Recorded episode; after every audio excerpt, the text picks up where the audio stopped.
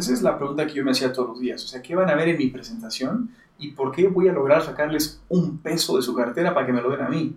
A lo mejor me invitarán la comida de ese día, pero sacar ya un cheque con cierta cantidad y digan, este dinero es, para el proyecto, es muy duro, eso, eso es durísimo.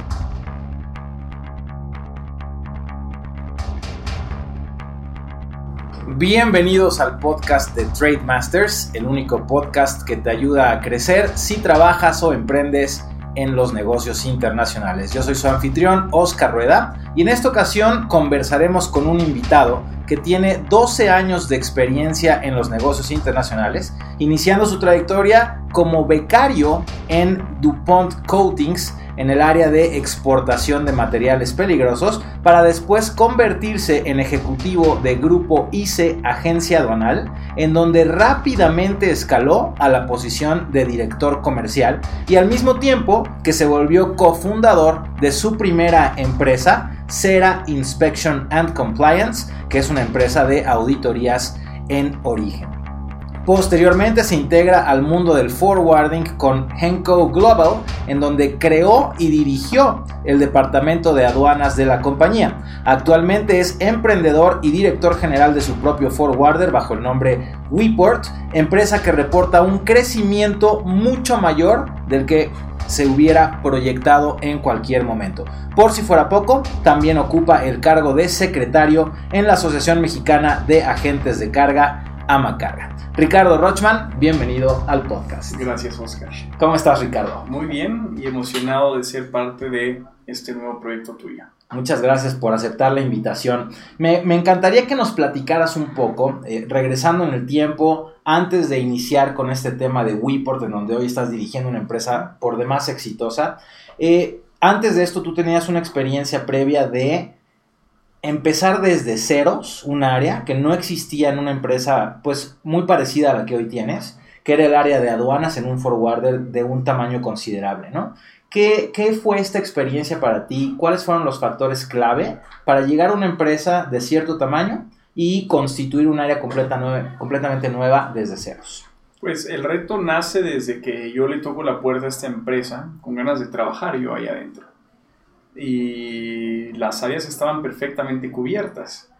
Los, los, diferentes áreas de negocio, los servicios estaban completamente cubiertos. O sea, no había una necesidad sustancial o inmediata para este, contratar a una persona con un perfil similar al mío, ¿no?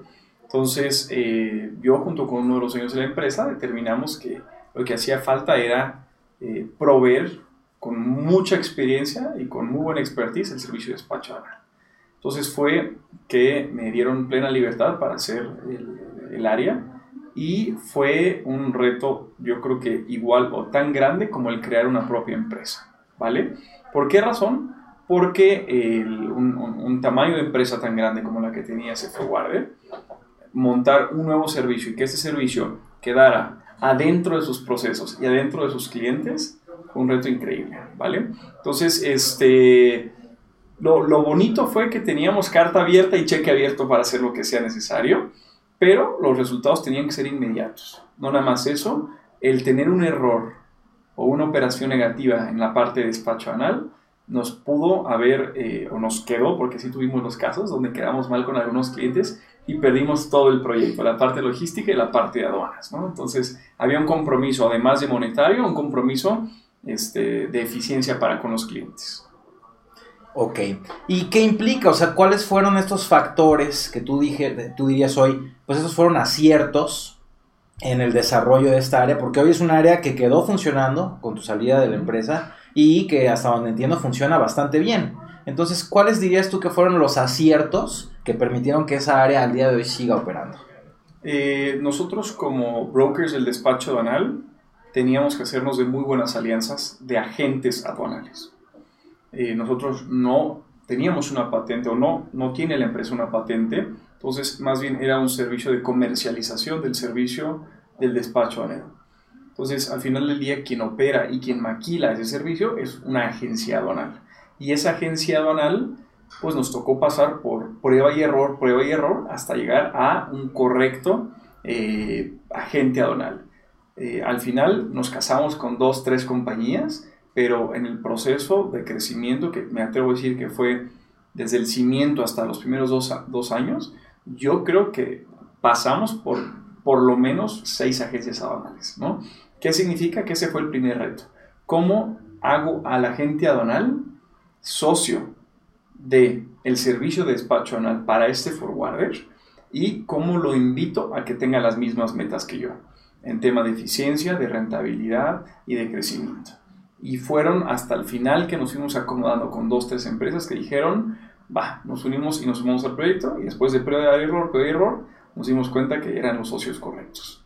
Entonces, tú te refieres a un tema de acercarte a la gente correcta, hacer las alianzas correctas y ese mix de una empresa que ya existía con alianzas de otras agencias aduanales existentes fue la, clave para que hoy siga operando esta área de, despacho, ¿no? Y algo que yo aprendí mucho en ese momento de, de, buscar al socio correcto es que uno tiene que buscar al tamaño de empresa ideal para tu tamaño de empresa. Nosotros teníamos un tamaño de empresa de, voy a inventar, voy a poner un ejemplo, de 100 empleados. No podíamos acercarnos con una agencia aduanal que tuviera 15 empleados porque iban a ser otras proporciones y otras necesidades. Pero tampoco podíamos acercarnos con una agencia aduanal que tuviera mil empleados. Entonces, em, lo que entendimos en ese momento es que había que acercarnos con alguien de nuestro tamaño o alguien incluso un poquitito más pequeño que con nuestra incorporación lo hagamos de nuestro tamaño, ¿no? Ese fue uno de los de las moralejas que, que, me llevé en ese tipo de alianzas, ¿no? Correcto. Oye, y hablas del tema central de la entrevista, el tema de las metas. Un poco la idea de esta entrevista pues es platicar contigo de cómo establecer metas correctamente porque te conozco personalmente y sé que eres una persona que tiene una visión muy clara y avanzas muy fácilmente hacia esos objetivos, ¿no? En, su momento, cuando estabas con este forwarder, ¿cuáles eran estas metas eh, eh, que querías cubrir en esta área de, de aduanas? Y cómo identificas tú cuáles son las metas correctas por proponerse, ¿no? Bueno, las metas de cualquier empresario y de cualquier empresa lucrativa es generar margen y generar profit, ¿no? En resumidas cuentas. Entonces teníamos, por un lado, el volver rentable al departamento lo más pronto posible, pero el crear fidelidad con el cliente, donde el cliente nos pudiera comprar diferentes servicios, entre ellos el despacho aduanal, y que el despacho aduanal generara cierta fidelidad con el cliente. Entonces esas eran las dos metas, ¿no? ¿Y cómo mides si estás llegando, por ejemplo, a un tema de fidelidad? ¿Cómo mides si el, primer agente aduanal fue bueno o malo, eh, tanto en, el tema de fidelidad como en el tema económico? Bueno, la, la, manera de medir la fidelidad es la recompra que tienes de los clientes de mes con mes, ¿no? Y qué tan sensibles son a un incremento de precio si no tienes recompra y son muy sensibles al incremento mínimo o sustancial, pues no hay fidelidad. Si están recomprando mes con mes a lo largo de un par de años y además soportan los incrementos que anualmente son generalmente aceptados este, o, nos permiten generar como empresa, por medio de un valor en el, en el servicio, un ligero incremento para nuestro margen y se, y se seguían quedando con nosotros, ese era el, el principal este, KPI que, que, nosotros medíamos, ¿no? En tema de utilidades, pues es muy fácil medirlo. El departamento tenía X costo y había que llegar por lo menos a un punto de equilibrio lo antes posible. Correcto. Entonces, bueno, tú estás ahí en Enco Global haciendo esta área, consolidándola, que al final del camino lograste eh, pues dejar un área bien consolidada y qué cosa cambia en Ricardo Rochman para empezar con un sueño de algo propio, de algo nuevo. ¿Cuál fue ese detonante para Ricardo en donde empiezas a voltear a ver pues el emprendedurismo, ¿no? Bueno, eh, siempre he sido una persona muy inquieta. Eh, soy una persona de, de, mucho network, de muchas amistades, de muchas relaciones. Y después de tener en ese entonces 8 o 9 años ya en el comercio exterior mexicano, habiendo pasado por áreas del lado del importador-exportador, por áreas de despacho anal, por áreas de, empresas de servicio e inspecciones en origen, por área de forwarding, me sentía bastante completo en mi conocimiento. Siempre uno tiene demasiado que aprender, pero me sentía bastante eh, con todas las áreas casi ya eh, tocadas, ¿no? Entonces necesitaba yo, siempre tuve esta inquietud de decir, a mí me gustaría hacerlo de esta manera, me gustaría hacerlo con estas personas, me gustaría este, que ciertas decisiones las pueda tomar yo sin mucha consulta. Y mi personalidad siempre, desde pequeño, es, es muy independiente. Entonces, el estar trabajando con diferentes empresas me chocaba un poquito en la mente, ¿no? Me chocaba un poco. Eh, yo creo que, como muchas revistas o libros lo describen, existe el entrepreneur y el intrapreneur, ¿no? Y el intrapreneur es esta, es esta personalidad que se desarrolla muy bien dentro de una empresa o dentro de una organización, con crecimientos de muchísimos años, con crecimiento además económico, pero con crecimiento y responsabilidad de capacidades. Em, y el intrapreneur nunca, nunca se frena, pero dentro de una o diferentes organizaciones. ¿no? Y el entrepreneur es alguien que hace un poquito lo mismo, pero dentro de su carrera. ¿no? Y, es muy curioso, ¿no? Porque uno cuando toma una, una, una, decisión de independencia, pues cuando uno está bien, cuando uno está estable, cuando uno tiene todas las cartas eh, firmes eh, por jugar, y es cuando uno toma la apuesta. Pero en mi carrera pasó totalmente lo contrario, ¿no? Yo, eh, si bien estaba muy cómodo y contento con, con, con, esa empresa, yo estaba recién casado, y pues cuando uno está recién casado está muy gastado y eh, se duplican o triplican las responsabilidades, no nada más para con tu pareja, sino a nivel economía. Entonces, este, pues la mayoría de la gente me decía, no, no es buen momento, no es buen momento, ¿no? Eh, eh, espérate a estar un poquito más estable en tu matrimonio, espérate, o me decían también, pues entonces detén un poco tu matrimonio porque yo todavía no me casaba, ¿no? Eran, eran los dos choques. Y yo fui un poquito en contra de la corriente, dije, ya, es que yo ya, ya despierto todos los días con esta cosquita, con este sueño y, y necesito ya empezar a buscar lo mío, en el tamaño que sea, tomando el riesgo que sea necesario, pero por lo menos probarlo en zapatos propios. Entonces tú lo atribuyes a un poco tu personalidad inquieta que eventualmente con el paso de los años se tenía que detonar que tú hicieras algo propio y el momento adecuado en cuanto a experiencia en el medio y no adecuado en cuanto a pues, lo, que te demanda tu vida personal y, la propia vida profesional, ¿no? Sí, correcto, sí. Eh, es, es, un, es un, una característica de mi persona, de, de, mi perfil, que en ese momento brotó. No quiere decir que lo venía maquilando por los últimos 12 años, sino que un día eh, me desperté con demasiadas inquietudes y te cuento este, eh, abiertamente que esa decisión ni siquiera la, la, tomé yo solo, me tuve que apoyar con un psicólogo en ese momento, con quien yo tenía que desahogar mis miedos, tenía que desahogar mis metas, mis visiones, y estuve asistiendo a un psicólogo como aproximadamente por un año. Yo tenía, tenía que desenvolver y platicarlo con alguien que me orientara y me organizaba mis ideas, ¿no? Porque muchas veces en casa uno no puede platicar, o con tus colegas o con tus amigos, son temas que no, no te nace platicar. ¿Y qué tan clave consideras tú que fue esa decisión de, asistir con un profesional para platicar, para desahogar, para todo? ¿Qué tan importante al final del camino resultó? Pues para mí fue un asesor, para mí fue un maestro, para mí fue un, amigo y hoy por hoy ah, agradezco el éxito que tengo, pero si alguien me empujó y me ordenó mis ideas, fue ese señor. Entonces nace la inquietud natural de Ricardo. Tú dirías, Ricardo, el emprendedurismo se trae en la sangre o se adquiere con el paso de los años?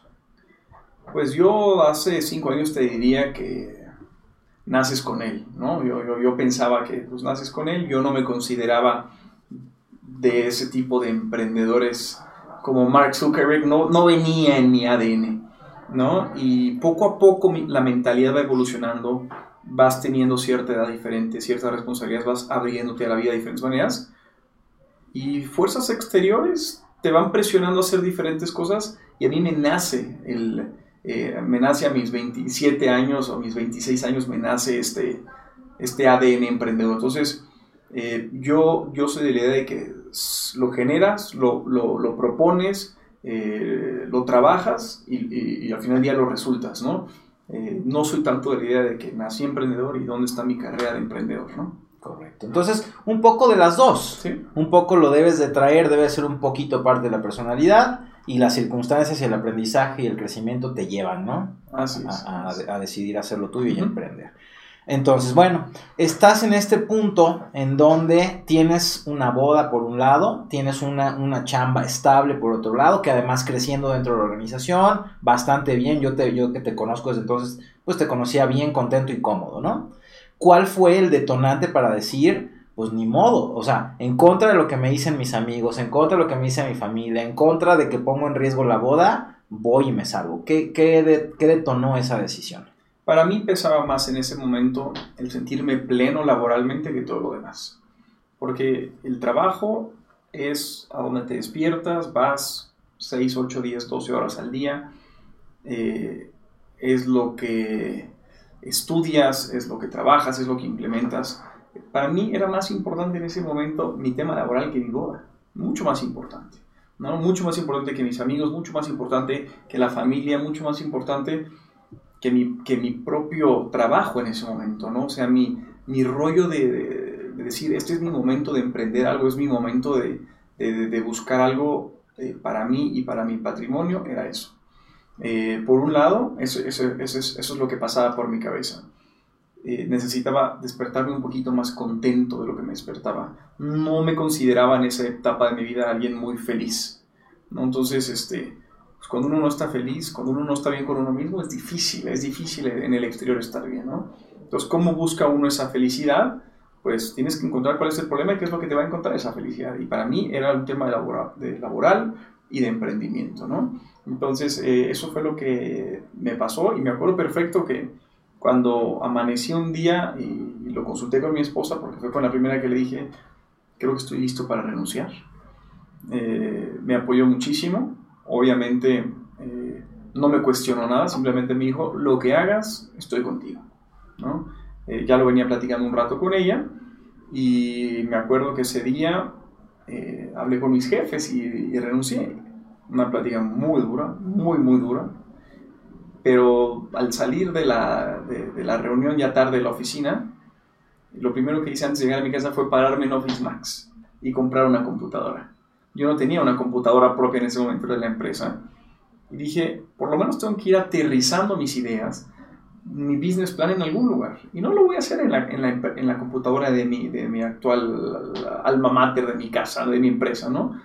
Yo tenía que hacerlo en alguna computadora y lo primero que hice fue ir a, ir a es- esto fue un jueves o algo por el estilo, compré la computadora, la llevé a mi casa y de ese jueves al lunes próximo yo ya tenía una presentación de PowerPoint de por lo menos 60 slides. Entonces este, me di cuenta que tenía demasiada información en la cabeza, que tenía que eh, aterrizarla en algún business plan, aunque hubiera ide- ideas ridículas o, o poco reales, me tocaba implementarla y me tocaba aterrizarla en algún lugar. Y cuando me di cuenta ese lunes que tenía ya 60 diapositivas en un PowerPoint, dije, es momento de echarlo en marcha. Y así es como nace el plan de Wiport. Y es como nace Weport hace aproximadamente tres años. Tres años el plan y un par de años ya de, de vida de la empresa, ¿no? Claro. Oye, ¿y cuáles fueron los principales retos que te enfrentas? O sea, ya tienes un plan, ya aterrizaste tus ideas en papel, digamos, y vamos a echarlo a andar. ¿Con qué obstáculos te vas a encontrar en el camino que has logrado, evidentemente, brincar, ¿no? A lo largo de, mis años laborales hice muy buenos amigos.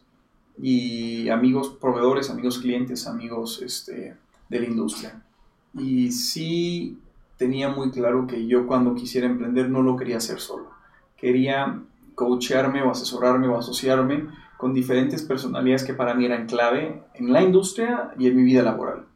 Entonces, eh, de mis primeros retos, sí fue el seleccionar a quién yo le iba primero a platicar del proyecto. Y segundo, a quién iba a invitar al proyecto.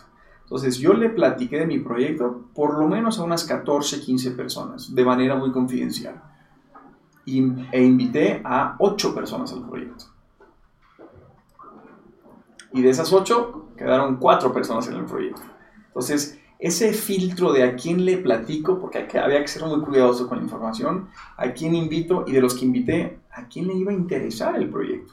Porque a lo mejor los ocho me iban a decir, oye, es que me, me caes de pelos, pero estás lejos de una realidad, ¿no?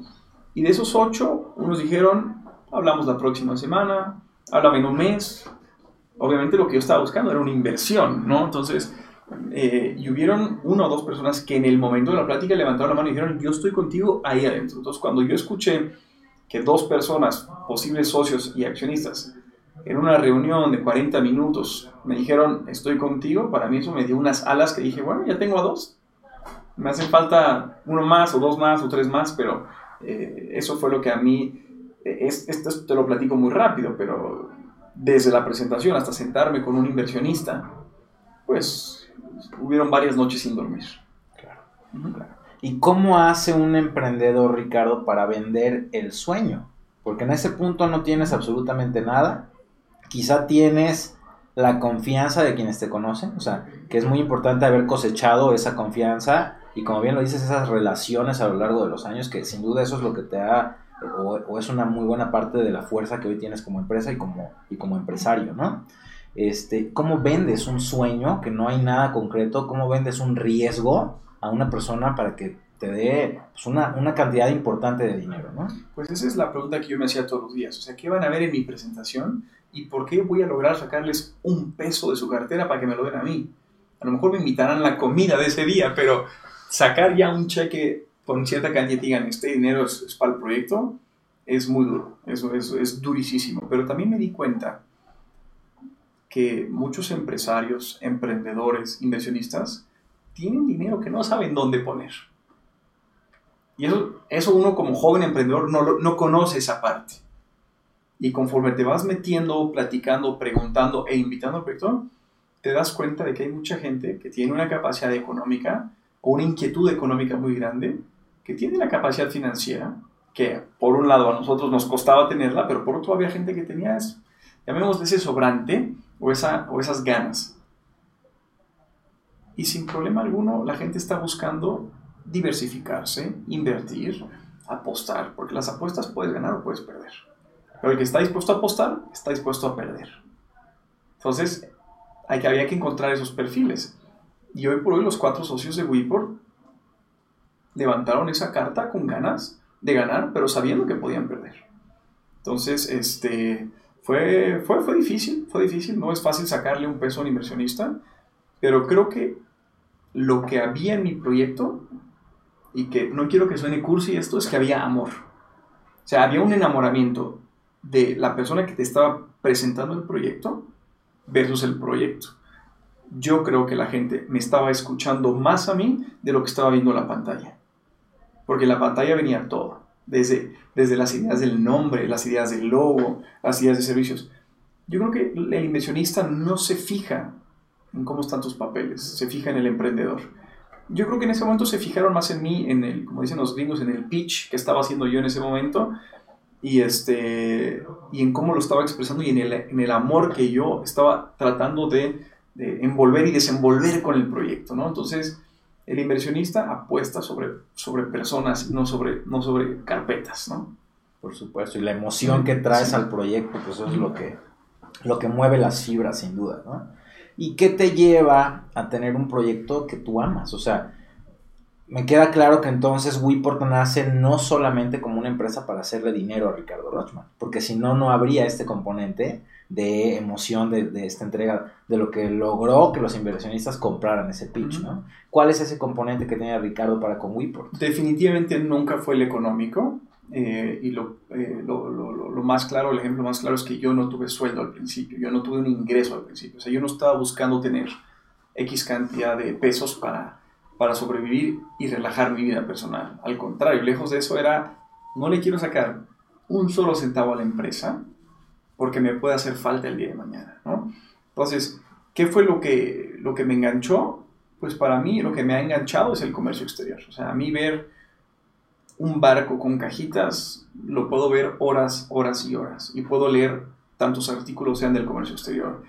Y el tema, yo estudié negocios internacionales, o sea, todo el tema de intervincular diferentes negocios con diferentes regiones o diferentes países, para mí es platicar con un brasileño en la mañana y en la noche platicar con el chino y en la tarde ver cómo le vas a exportar el producto al keniano. Para mí eso a mí me llena, a mí me llena, a mí me gusta, siempre me apasionó y el movimiento de las mercancías a mí hasta la fecha me trae enamorado, ¿no? Entonces creo que es una parte del involucramiento hacia la industria, de, de qué tan apasionado eres de tu industria, que yo soy un apasionado, y también la paciencia que tengas, porque uno pues hoy un día, hoy, hoy me puede gustar mucho este café y soy un enamorado, pero mañana me gusta otro, mañana me gusta el té, y pasado mañana me gusta el té verde, y, otro día me gusta el jugo verde. Entonces, pues puede ser muy enamorado mientras es el momento, pero ¿qué tanta paciencia o tiempo vas a poder lograr el unir, por un lado, el, el, el matrimonio a tu trabajo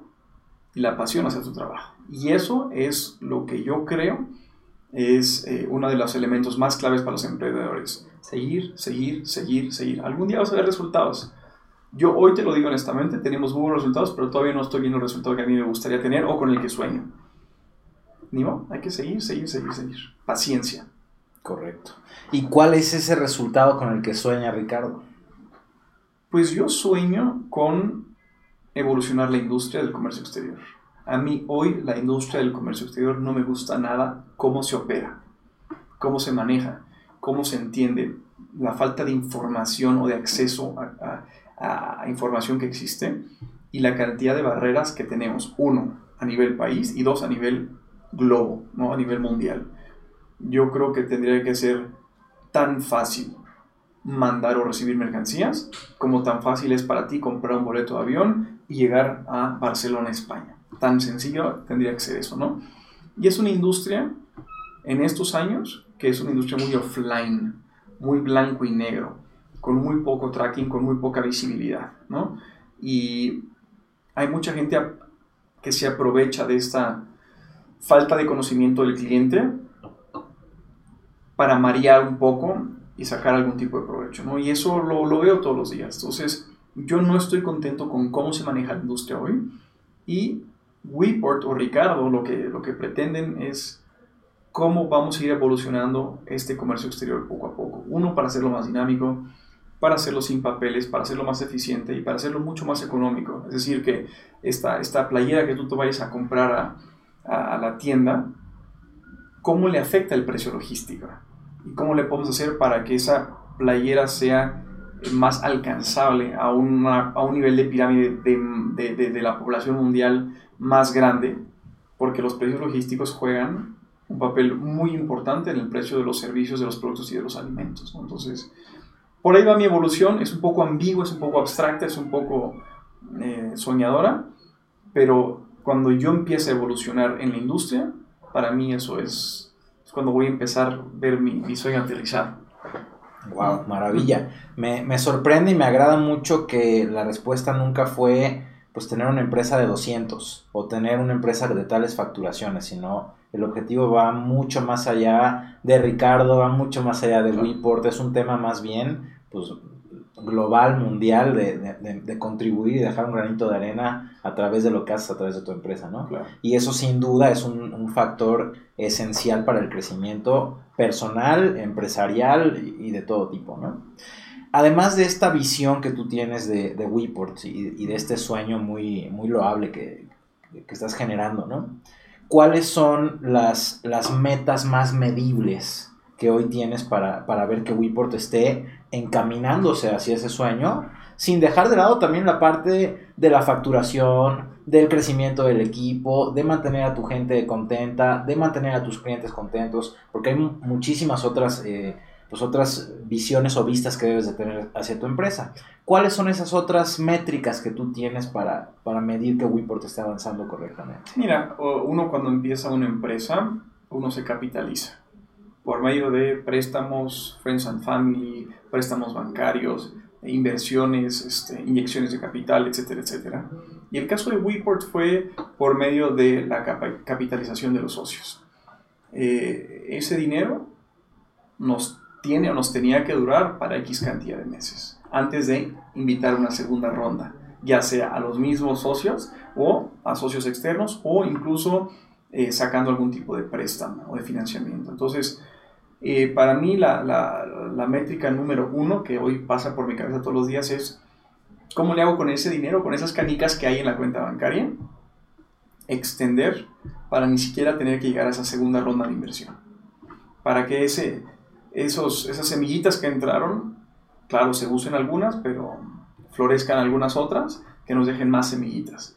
Para este, quedarnos con los socios que tenemos hoy en día, incrementar el valor accionario y no tener que ceder eh, acciones o tener que meternos en un tema eh, crediticio eh, o de préstamo. Eso para mí es como el, objetivo número uno. Porque uno como emprendedor uno como empresa, como le llaman empresas startups, pues uno depende mucho del capital y puede tener una idea padricísima y puede tener un equipo increíble como lo tenemos acá y puede ser uno muy buena onda, pero al final del día lo que hay en el banco es con lo que puedes contar. Y puedes tener muchos sueños o muchos planes, pero si no tienes una correcta administración del dinero, se te acaba, te quedas sin combustible y tienes que cerrar la cortina. ¿no? Entonces, ese es hoy para nosotros uno de los objetivos más grandes. Entonces, la salud financiera de la empresa es el compás que va marcando el hasta dónde vas a llegar en el cumplimiento de esos objetivos. que la salud es una consecuencia. La salud financiera es una consecuencia de una buena idea, de un buen servicio, de un margen en el servicio, de un muy buen equipo de trabajo, de una recompra del cliente, creación de margen, inversiones, mercadotecnia, etcétera, etcétera. Por consecuencia, existe salud financiera, ¿no? Correcto. Ahora, yo te conozco personalmente, sé que tienes metas muy claras y lo estás dejando más que claro ahora en la entrevista. Eh, conozco a tu empresa, sé que has, no sé si quintiplicado el número de, de, personas que trabajan contigo desde el día que abriste las puertas de tu empresa, que afortunadamente me ha tocado ser testigo de ese crecimiento, ¿no? ¿Cómo haces, Ricardo, y qué le recomendarías a la audiencia para fijar esas metas, digo, como paso previo al, tomar el camino y, avanzar hacia ellas, ¿no? ¿Cómo hace Ricardo para definir, pues, vamos para allá y estas son las decisiones que toma? Eh, ¿Qué nos comentas en ese tema? Lo primero que uno tiene que hacer es una meta alcanzable. Y dos, medible. Si uno no tiene una meta alcanzable y no es medible, esto yo lo comparo mucho con, yo corro maratones. Y es lo mismo cuando yo empecé a correr, mi meta uno no fue correr un maratón. Mi meta uno fue, oye, me voy a echar una carrera de 5 kilómetros. Mi meta dos fue, ¿cómo le hago para mejorar mi tiempo en 5 kilómetros? Mi meta tres fue alcanzar a correr 10 kilómetros. Y mi meta cuatro fue cómo mejorar mis tiempos, o de 5 o de 10. Pero nunca fue correr un maratón desde el día uno que, me, que, que sabía que en algún momento lo podía soñar. Pero hay que traducirlo a la empresa. Hoy quiero tener este servicio tener un cliente, que me recompre el cliente, que pueda yo ganar un pesito de ese servicio. Mi meta 2 es que ese mismo cliente me compre otro servicio que también le gane otro pesito. Entonces ya tengo dos pesitos, ¿no? Entonces, si uno no tiene una meta alcanzable, viene la frustración. Y lo mismo pasa en la carrera. Si mi meta desde el día 1 era 42 kilómetros, yo me salía a la calle a correr y aguantaba 6 kilómetros, me iba a soltar a llorar no iba, no iba a avanzar en mis metas. Entonces, uno tiene que poner una meta alcanzable. Cuando la alcances, la tienes que mejorar. Y cuando la mejoras, te pones una siguiente meta. Entonces, eh, mi, mi, mi, mi, mentalidad de corredor me ayudó o me, o me coacheó en, en el tema de la, de la empresa. Para alguien que está iniciando, emprendiendo un negocio, no sé, un negocio de consultoría, una agencia aduanal, porque ahora tenemos nuevos agentes aduanales que están por tomar patentes, una comercializadora de importación-exportación, un negocio de comprar en China, vender en México. ¿Cuáles les recomendarías como primeras metas para echar a andar un, nuevo negocio? La primera meta, y sería la más dura, es retar a la industria. No venir a hacer lo que está haciendo aquel a un precio más barato. Eso no es una buena idea. Eso nada más es enterrarse un cuchillo y esperar a que el cuerpo aguante la sangrada. ¿No? Uno tiene que retar a la industria y buscar los nichos, ya sea a los nichos de clientes o los nichos de servicio que uno va a hacer. Afortunadamente, ya existen todos los servicios que necesitamos en el mundo del comercio exterior suficientes para sobrevivir o para que las mercancías lleguen del punto A al punto B. Pero ¿por qué no inventar algo diferente? El inventar y el retar algo te va a abrir un millón de puertas, vas a ser plenamente diferente o diferenciador a lo que está haciendo la competencia y te va a ser mucho más fácil escalar y crecer el negocio. Insisto, si vas a hacer lo que hace la competencia o lo vas a hacer de cómo lo hace tu empresa anterior y lo único que vas a ser diferenciador es mejor costo y que mejor servicio, que es como la bandera de todos, mi pensamiento es que no va por ahí. entonces tú dirías, como primer meta, tener una visión más allá de solamente entrar a un mercado a competir y, ocupar una posición en ese mercado, que como tú lo has platicado, pues una, una visión mucho más propositiva, mucho más innovadora, mucho más que resuelva alguna necesidad que no está resuelta o que cambie algún elemento que consideres que no, no es el óptimo, ¿no? Esa sería, sería una, una primera métrica. Eh, ¿Qué características crees tú que necesita alguien para tener éxito en el emprendimiento? Pues conocer a, la industria o al servicio donde te vas a meter. Eh, las personas emprendedoras que han sobresalido en sus negocios, en sus mercados, es porque conocen muy bien las entrañas del negocio. Si yo no sé nada de coches y mañana quiero meterme a la industria de coches y decir, eh, ya vendo llantas amarillas, oye, es que no conoces el mercado. La gente no, no, no, está buscando llantas amarillas, no está buscando colores para las llantas, ¿no? ¿Cómo es una buena idea? Podría combinar con tu coche. Y mañana azules y combinas con tu coche azul. La idea probablemente no es mala, es creativa. Pero no, el caucho no. Pintar el caucho no se puede, ¿o no? ¿Me explico? Es esta... Eh, no, no inventar por inventar. Uno tiene que conocer el negocio, tiene que conocer la industria. Y después encontrar los espacios o encontrar la unión entre servicios o entre negocios. Porque muchas veces no es nada más inventar, es, oye, espérame, es que si uno, el servicio 1 con el servicio 2 por medio de un servicio 3, pero a la mera hora doy el 1 y el 2, no estás inventando nada, nada más estás haciendo una manera diferente de operar, ¿no? Y esto es un poquito lo que voy portarse, ¿no? Pero em, conocer la industria, tener una idea, platicarla, que la reten. Es muy importante que saber escuchar. Si te sientas con 10 personas y los 10 te dicen, estás completamente equivocado, pues por un lado te puede dar alas para seguir retando y seguir retando la industria, ¿no? Pero por otro lado, yo creo que es bien importante escuchar a los expertos, la gente que lleva la industria más tiempo, este, tu competencia, eh, tus colegas, tus amigos. Es importante escuchar y muchos emprendedores creo que nos casamos con nuestra idea, nos encerramos con nuestra idea y de ahí nos salimos. Y eso es muchas veces un error. Correcto, totalmente de acuerdo. Entonces, en ese sentido, a alguien que quizá no está todavía pensando en emprender, sino más bien está dejando la escuela, está por titularse, está por acabar sus clases y demás, ¿cuál sería el, camino que tú recomendarías tomar que lo pudiera llevar a un eventual emprendimiento? Estoy hablando por lo que pienso yo, eh, porque así me fue a mí y porque así aprendí yo. Uno sí tiene que entrar a trabajar o a colaborar a diferentes organizaciones, a diferentes empresas. Hablo también, también a nivel voluntario, a nivel ONGs, a nivel este, no nada más monetario, sino para con tu comunidad, para con tu familia, para con la empresa, para la organización. Uno sí tiene que volverse una esponjita en un principio. ¿Cómo están haciendo las cosas por acá? ¿Cómo están haciendo las cosas por acá? ¿Cómo me gustaría a mí hacerlas? Eh, ¿Qué es lo bueno de acá? ¿Qué es lo malo? ¿Qué es lo bueno? ¿Qué es lo malo? Para que después tengas una mente mucho más clara.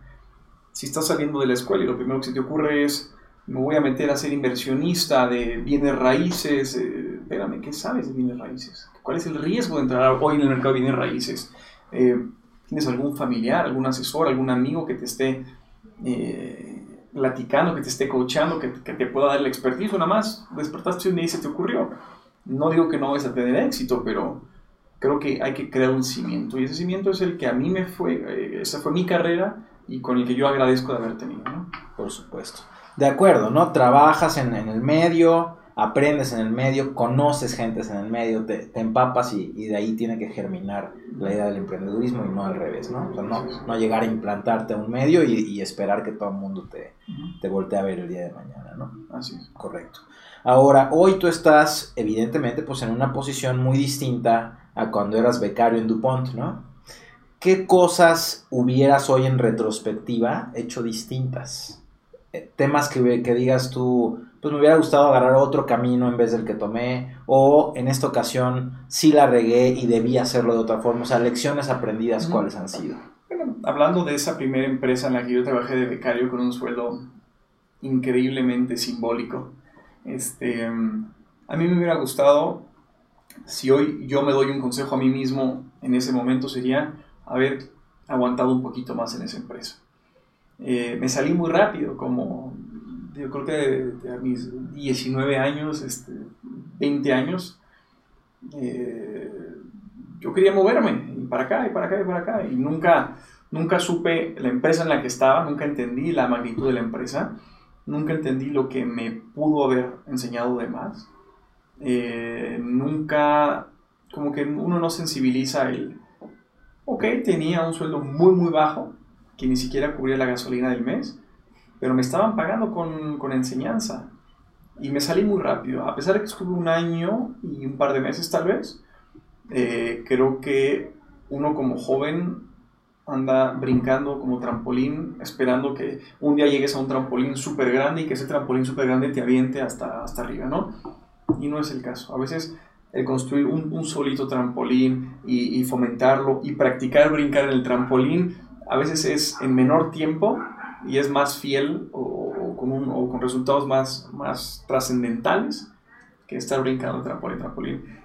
Y no me arrepiento de lo que hice tampoco, porque gracias a, gracias a eso, pues hoy tenemos algunas otras cosas, ¿no? Pero creo que sí tuve que haber aguantado un poquito más.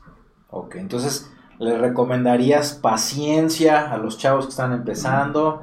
Meterse a un nicho, aprenderlo bien, cocinarse ahí adentro, marinarse y ya después con esa experiencia adquirida, pues avanzar hacia otro lado, ¿no? Y buscar la felicidad, porque si tampoco estás contento y feliz, no tienes por qué sufrir. Claro. Ya llevo un año trabajando, no me gusta lo que hago, no estoy satisfecho, no estoy pleno, porque un cuate en una, en una videograbación dijo que tenía que tener paciencia, me tengo que aguantar para nada. Uno tiene que mezclar la paciencia, las ganas de trabajar, pero con la felicidad. Si no estás contento, ser un sufrimiento. Claro, o sea, tiene que ser también parte de la, claro. de la brújula, ¿no? Totalmente. Para la vida, pues, que te hace sentir bien y Total. que no. Porque cuando uno es feliz, cuando uno es feliz, las cosas las haces más contento, ¿no? Por supuesto. Y te empeñas más y tienes mejores resultados. No estás volteando el reloj a ver a qué hora sales. Entonces, este, es una mezcla de los dos. Perfecto.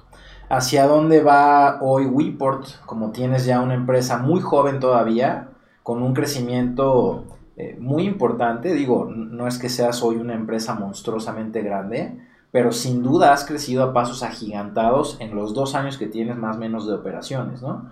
Eh, ¿Cuál es el futuro de WePort para Ricardo? Número uno, y, y, como más principal, los objetivos, los objetivos son hacia adentro, no hacia afuera. Nuestros objetivos es, eh, o son, pasar esta primera etapa como le llaman en, en, algunos libros de emprendimiento, la posible eh, mortalidad infantil de las empresas, ¿no? O sea, estamos en una parte, en, una, en, en la etapa infante de la empresa, ¿no? En la parte inmadura de la empresa. Eh, ¿Cómo le hago para llegar a la madurez? O no a la madurez, pero a la pubertad, ¿no? Entonces, este, número uno es salir de esa curva. ¿Cómo se sale de esa curva? Número uno, un buen equipo de trabajo. Así, número 1.1 y 1.1, un buen equipo de trabajo. Talento humano que te permita llevar a la empresa y a las metas a donde quieres ir.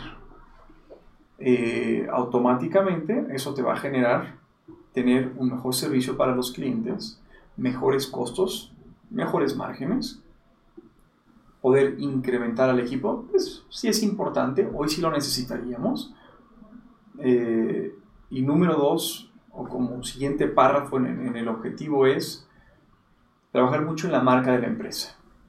Este, somos pequeños, no somos muy conocidos y nos gustaría trabajar mucho en el posicionamiento de la marca.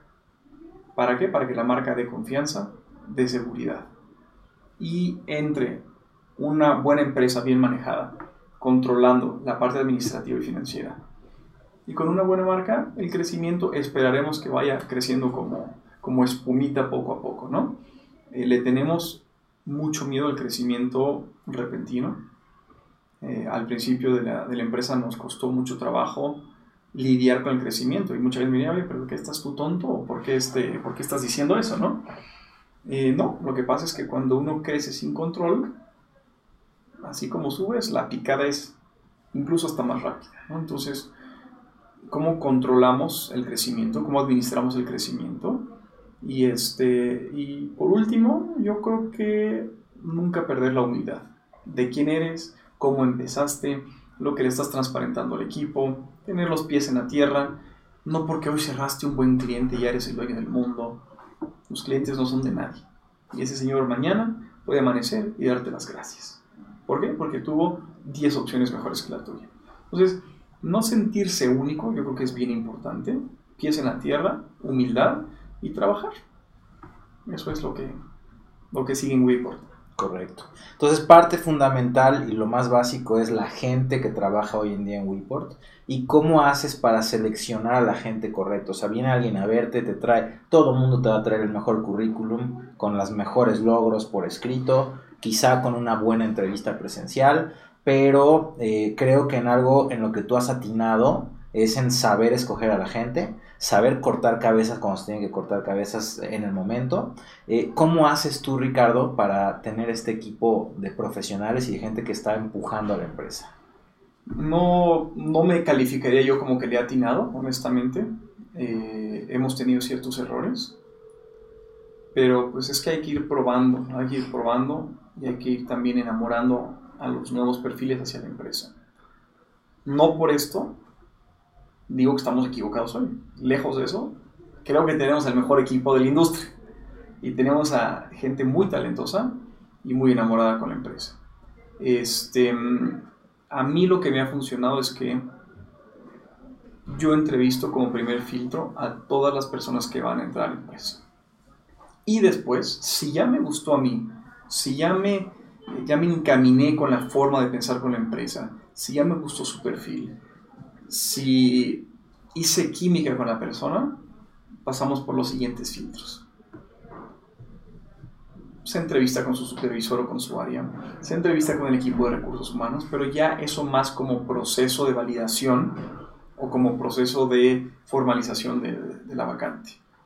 Pero si la persona que yo voy a contratar, ahorita porque a lo mejor tenemos un tamaño que lo permite, pero al entrevistar yo a todos, yo busco que sean con un, con un parámetro muy uniforme a lo que tenemos acá. El promedio que tenemos es muy joven, tenemos mentes brillantes, tenemos mentes frescas, mentes comprometidas. Y si meto un engrane que no va con el motor que hoy tenemos, podemos explotar la máquina.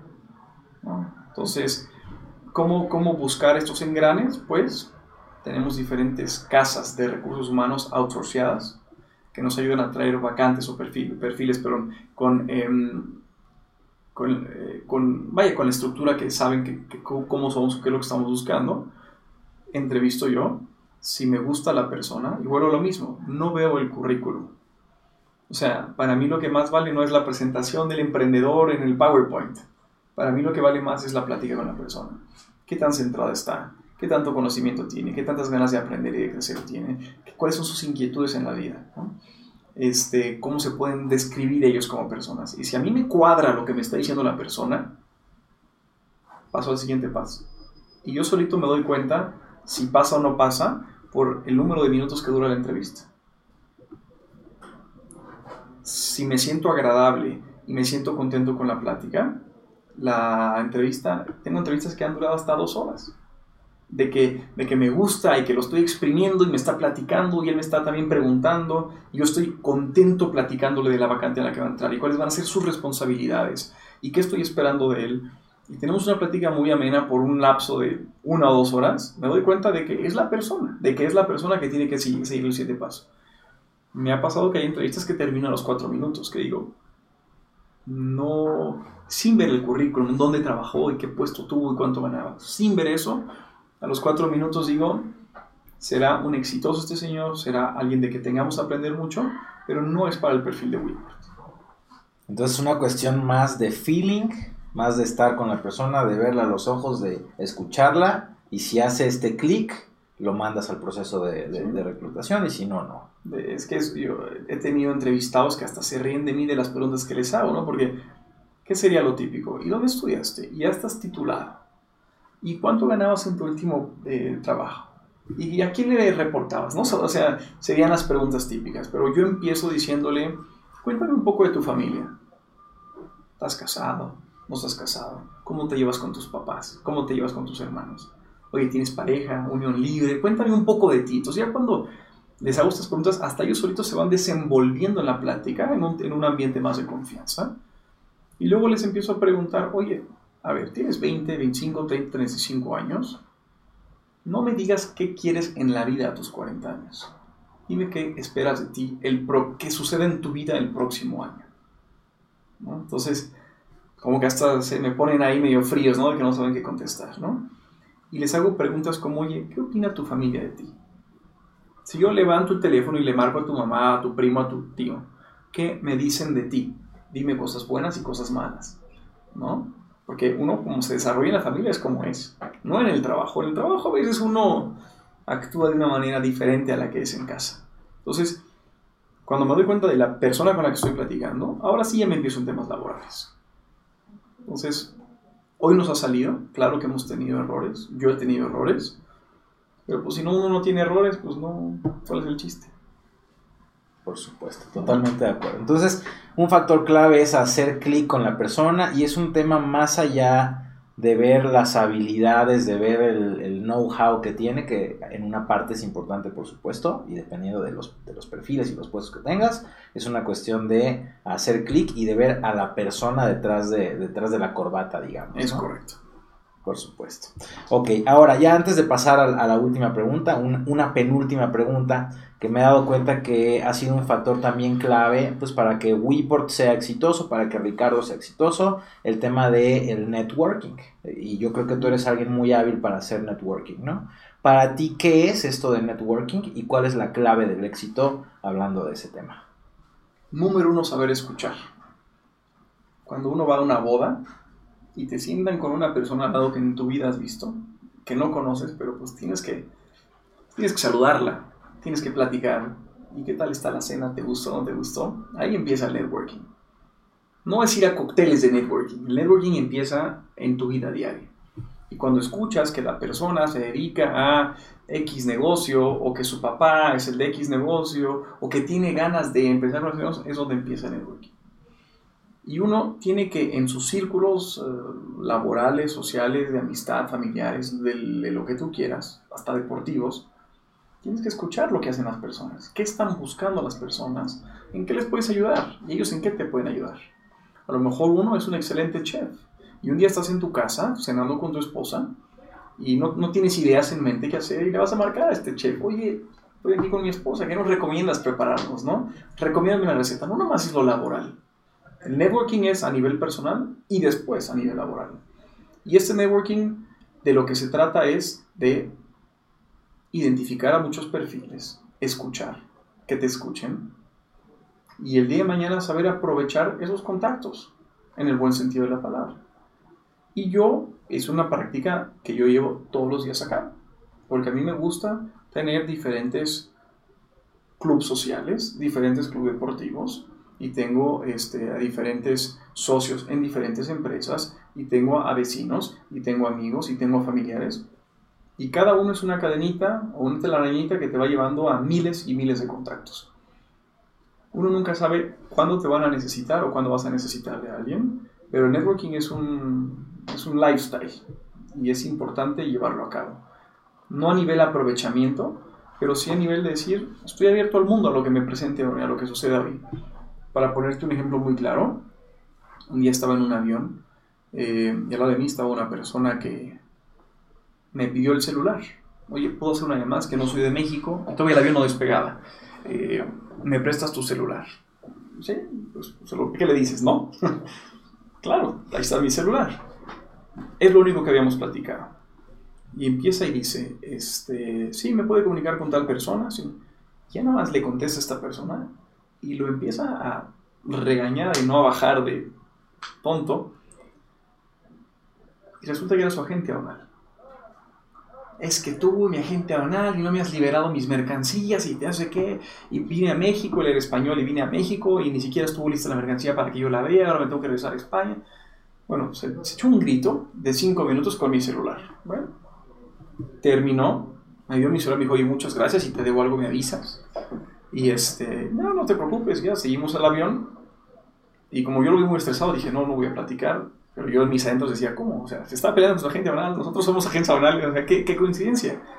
Y decidí no comentar nada porque se podía ver un poquito ventajoso laboralmente. ¿no? Entonces empecé a platicar con él y de qué parte de España eres y qué haces en México. Y cuando él decidió preguntarme a mí, que fue en los últimos minutos del vuelo, porque él no me había preguntado, yo no quería, oye, es que mira, hablamos de su familia, hablamos de su viaje a España, hablamos del problema que tuvo aquí, y te prometo que en los últimos minutos del vuelo, oye, ¿tú a qué te dedicas? Bueno, nosotros tenemos una empresa de logística y de aduanas, y se quedó pálido el señor, ¿no? Eh, ¿A qué voy con esto? Ojo, hoy es nuestro cliente y tiene seis años de ser nuestro cliente y somos excelentes amigos, ¿no?